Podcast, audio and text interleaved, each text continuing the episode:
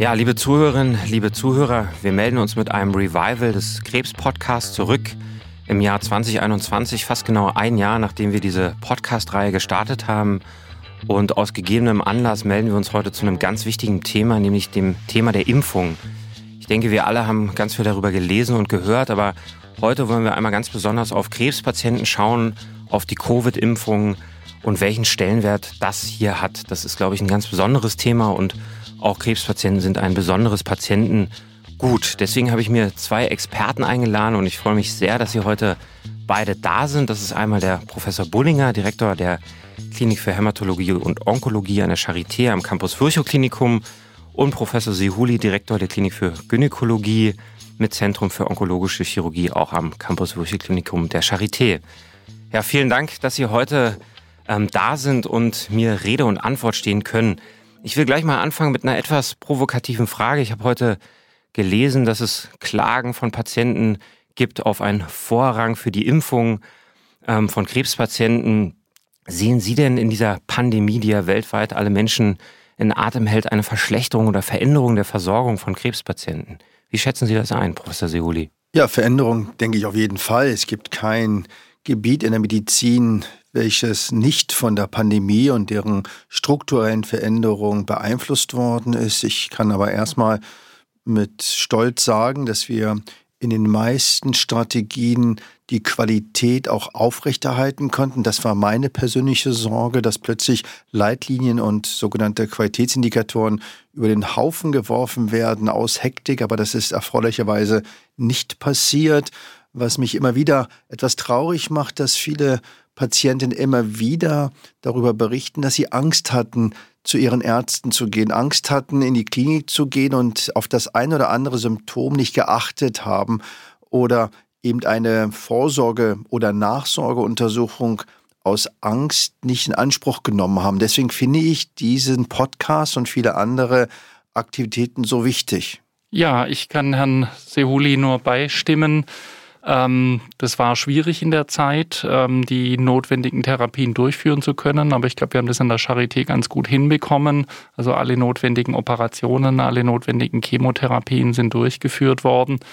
Aber es war auch unsere Wahrnehmung, dass einige der Patienten, die halt mit neuen Diagnosen zu uns kamen, doch zu lange gewartet haben aus Angst, ähm, zum Arzt zu gehen, sich da anzustecken und dann mit weit fortgeschrittenen Tumorstadien kamen, die wir vor Covid so nicht gesehen haben. Glauben Sie, das lag an der Angst der Patienten, sich anzustecken oder daran, dass man liest, keine OP-Kapazitäten, runtergefahrene Kliniken? Was glauben Sie, sind Gründe dafür gewesen? Beide Gründe äh, spielen da eine Rolle. Ich denke auch, viele Krebserkrankungen kündigen sich ja mit sehr unspezifischen Symptomen an. Also nur ein Beispiel Eierstockkrebs mit Druck auf die Blase oder Bauchschmerzen.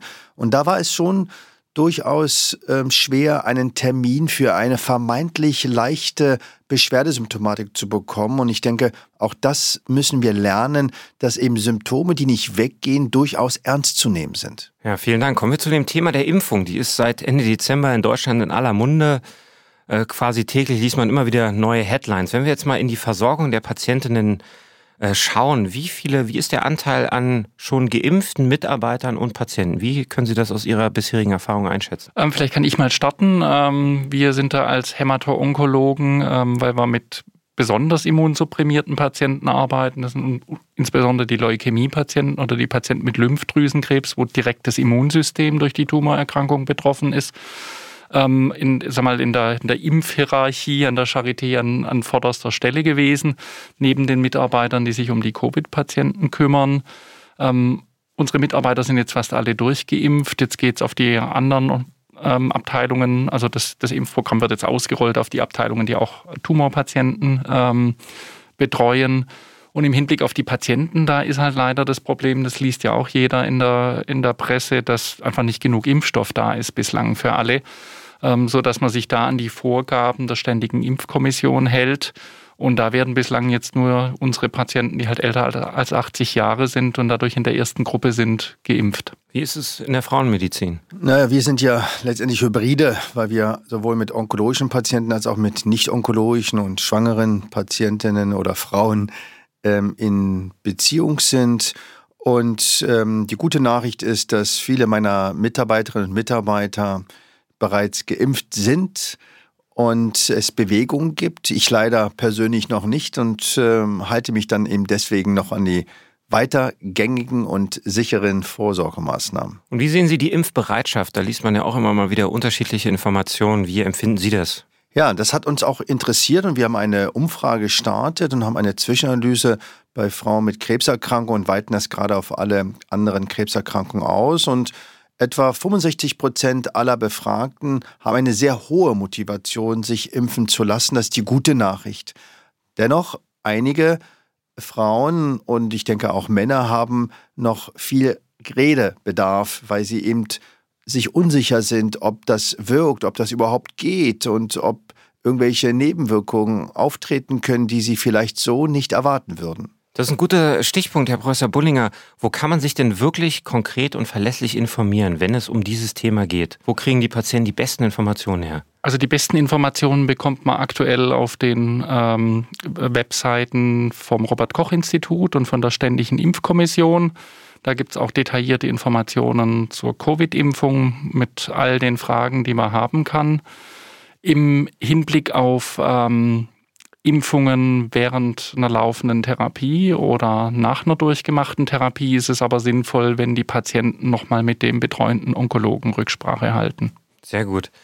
Thema Impfstoff. Ähm, aktuell zum heutigen Zeitpunkt sind zwei Impfstoffe zugelassen. Ähm, es gibt unterschiedliche Typen, da wollen wir jetzt gar nicht weiter drauf eingehen. Ganz generelle Frage, die, die am Markt sind und vielleicht auch noch mehrere zugelassen werden, sind die alle für Krebspatienten geeignet oder müssen hier Patienten mit einer Krebserkrankung auf bestimmte Dinge achten und bestimmte Impfungen nicht nehmen oder gibt es da Unterschiede? Nee, also mit den Impfstoffen, die jetzt am Markt sind, die sind alle sicher. Die sind auch für alle onkologischen Patienten geeignet, die zwar in Deutschland zugelassenen, die sind mit der neuen Technologie hergestellt, mit mRNA-Technologie, wo immer behauptet wird, dass da ein gewisses Risiko bestünde, dass das ins Erbgut sich einbaut. Da, gibt es überhaupt keinen Anhalt dafür und keine Daten dafür. Das sind sehr sichere Impfstoffe, die jetzt auch schon an mehreren Millionen ähm, Menschen getestet wurden und da sind bislang keine ähm, Dinge aufgefallen, die man nicht äh, hat kommen sehen. Und was auch nochmal ganz wichtig ist, man sagt ja immer, da sind Patienten nicht geprüft worden. Nein, auch Krebspatienten konnten an der Zulassungsstudie, also das ist die Mutterstudie, die tatsächlich die Grundlage der freien Zulassung war, waren Krebspatienten erlaubt. Sie durften äh, dann teilnehmen, wenn die Erkrankung stabil war. Es waren durchaus Patienten, die also eine aktive Krebserkrankung hatten, aber keine Krebstherapie erhalten haben. Also auch das nochmal ganz wichtig, dass die nicht von vornherein ausgeschlossen waren. Vielen Dank. Sehr, sehr informativ und interessant und denke ich auch gut zusammengefasst. Kommen wir vielleicht wirklich auf die konkrete Erkrankungssituation. In der Gynäkologie sehen wir genauso wie in der, in der Onkologie ganz unterschiedliche Therapiestadien. Ähm, nehmen wir mal den Fall, eine Patientin hat eine aktive Krebserkrankung und ist unter Chemotherapie. Wann Impfung? Ja, nein? Wie schätzen Sie das ein, Professor Bullinger? Also man kann auch unter einer laufenden Therapie impfen und würde ich auch empfehlen, weil die Patienten ja ein erhöhtes Risiko haben. Man sollte dann immer ähm, praktisch bevor der nächste Zyklus wieder startet, impfen. Am besten so eine Woche, bevor mhm. es wieder losgeht. Okay, in der Gynäkologie? Genauso. Also das ist ja, diese Erfahrung haben wir ja auch bei den anderen Impfungen. Also natürlich ist am besten, man hat keine aktive Krebserkrankung. Therapie, die vielleicht die Antwort auf den Impfstoff reduziert. Aber wir wissen, dass trotz Krebstherapien Impfantworten kommen. Ob eine Auffrischimpfung mehr als der klassische äh, Weg notwendig ist, das wird sich zeigen. Aber grundsätzlich würde ich das auch empfehlen, immer abwarten, bis dieser Nadir vorbei ist. Das ist eben dann, wo das Immunsystem am stärksten reagiert. Aber am grundsätzlichsten, ähm, dass eben alle Krebspatienten eigentlich zu jeder Krebsbehandlungszeit geimpft werden können, ist, glaube ich, nicht zu zweifeln. Ich glaube, es gibt ein paar Ausnahmen, Lars. Ähm, genau, gerade wieder die Patienten mit Leukämien, wo das Immunsystem betroffen ist, wo die B-Zellen betroffen sind, die die Immunantwort machen. Da kann es mal nicht funktionieren. Aber im schlimmsten Fall hat der Patient halt keinen Nutzen von der Impfung, aber Schaden tut die auf jeden Fall nie. Abgese es gibt Lebendimpfstoffe, die soll man nicht impfen. Das sind Masern, Mumps zum Beispiel, aber da passen wir auch auf und das ist ja heute auch nicht das Thema. Das heißt, Patienten, egal ob sie jetzt unter einer, sage ich mal, klassischen Chemotherapie sind oder unter neueren Immuntherapien, auch dort spielt die Substanz oder die Art der Therapie eigentlich keine Rolle. Und ich glaube, was ganz wichtig ist, nochmal zu betonen, dass Frauen und Männer, und verzeihen Sie, dass ich immer den, äh, die Frau als erstes als Gynäkologe definiere, ist grundsätzlich immunkompetent, immunstark. Das heißt nicht, dass eine Chemotherapie, eine klassische, wie beim Brustkrebs oder beim Eierstock oder Gebärmutterhalskrebs, das Immunsystem völlig lahmlegt. Überhaupt nicht der Fall.